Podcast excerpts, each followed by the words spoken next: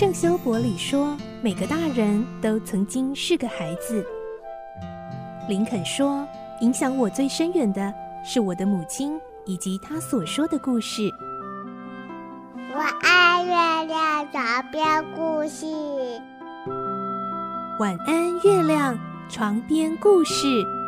小青姐姐邀请每一位大孩子、小孩子一起听故事，不管多忙，也要和你一起听故事。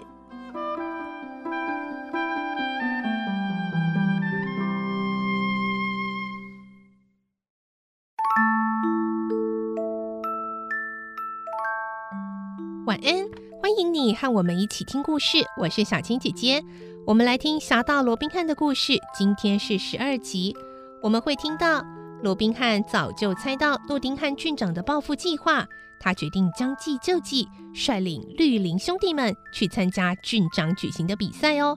来听今天的故事。《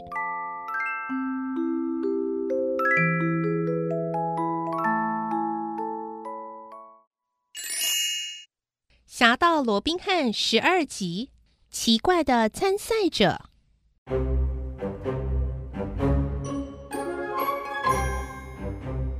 接着，罗宾汉将自己的计划向大伙说明，包括罗宾汉在内，所有射箭精准的弟兄们全部如期前往诺丁安镇，争夺那支珍贵的箭矢。上路之前，他们先用浆果制成的染料改变头发和胡须的颜色。一部分的人披上五颜六色的披风，另外一部分的人则假扮衣衫褴褛的乞丐，务必要将穿在里头的绿衣完全遮住，还要再派二十名弟兄混在群众中，将弓箭暗藏在斗篷下，一旦发现情势不妙，立刻发难救援。转眼两个星期过去了，终于到了众所瞩目的大日子。黎明时分，天际才刚刚转白，通往诺丁安镇的马路上出现一支奇怪的队伍。有些人穿得破破烂烂，有些人穿得鲜艳亮丽。不过一眼望去，最醒目的还是那位穿了一身鲜红的男子。虽然他跛着脚，走起路来一颠一瘸，右眼还蒙了块黑眼罩，却依然散发出威勇的气质。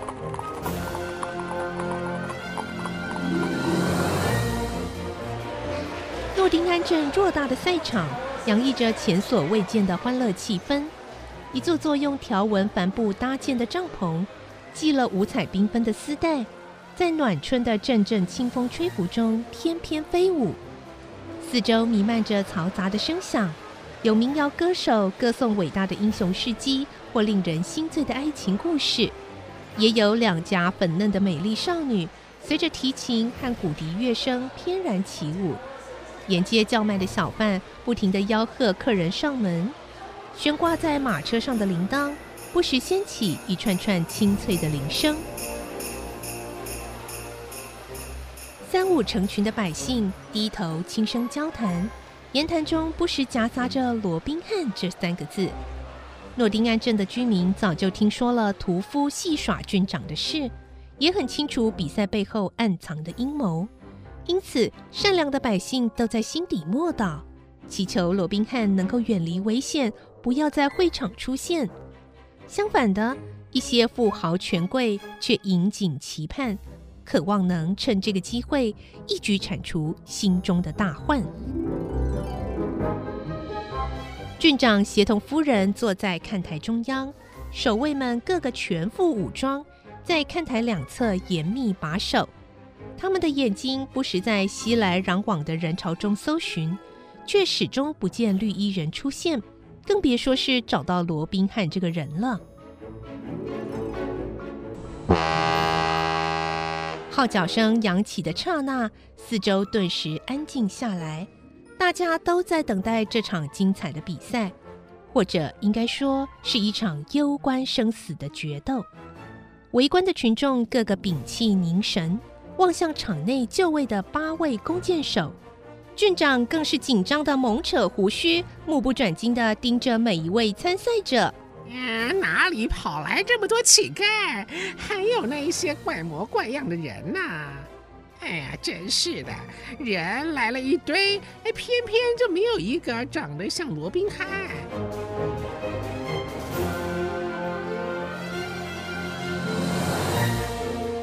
比赛一开始，每个人只能射出一箭，没射中箭靶的人立刻就淘汰出局。命中靶心的人则能晋级到第二阶段，继续参与竞赛。如此反复的淘汰晋级，最后终于筛选出最杰出的十名好手。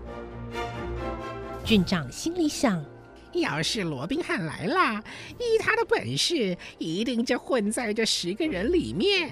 他立刻传令贴身护卫要提高警觉，留意赛场上每一个人的动静。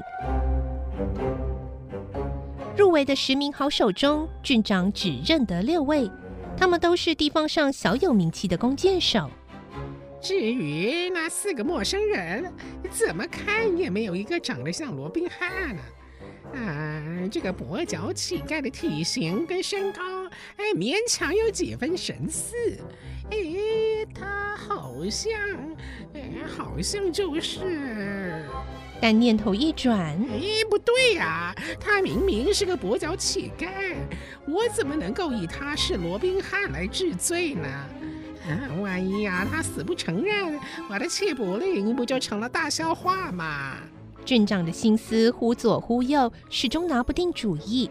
场内的比赛仍旧继续进行，十位弓箭好手轮番上阵，场外观众无不凝神观战，四周鸦雀无声。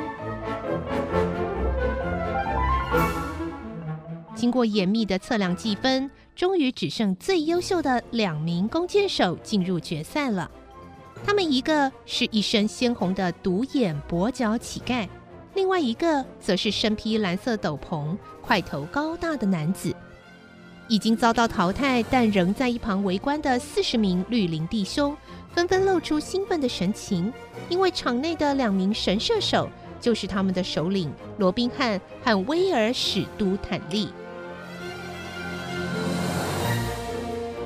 首先由罗宾汉上场，他一瘸一跛的晃到了指定的位置，漫不经心的放出一箭，正中靶心。围观的群众立刻报以热烈的掌声。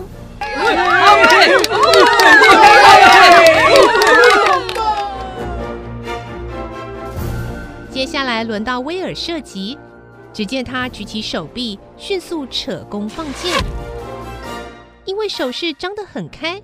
一不小心，斗篷竟然敞了开来，露出里面象征雪伍德森林标记的耀眼绿衣。郡长像是屁股着火般的从座位上弹了起来，歇斯底里的大喊：“哎哎，抓住他！抓住这个叛徒！凡是和罗宾汉有关系的人都得处死啊！”啊！罗宾汉来了！罗宾汉来了！雪伍德森林的巨人出现了！出现了！处在人群中的四十名弟兄立刻手搭弓箭，做好应战的准备。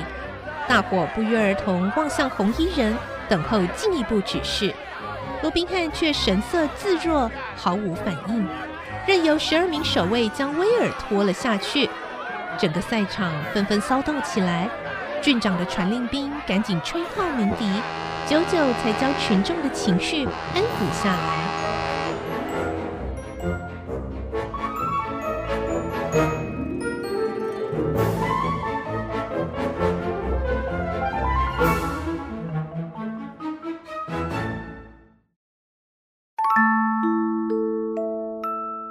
怎么办呢？威尔就这样被郡长抓起来了吗？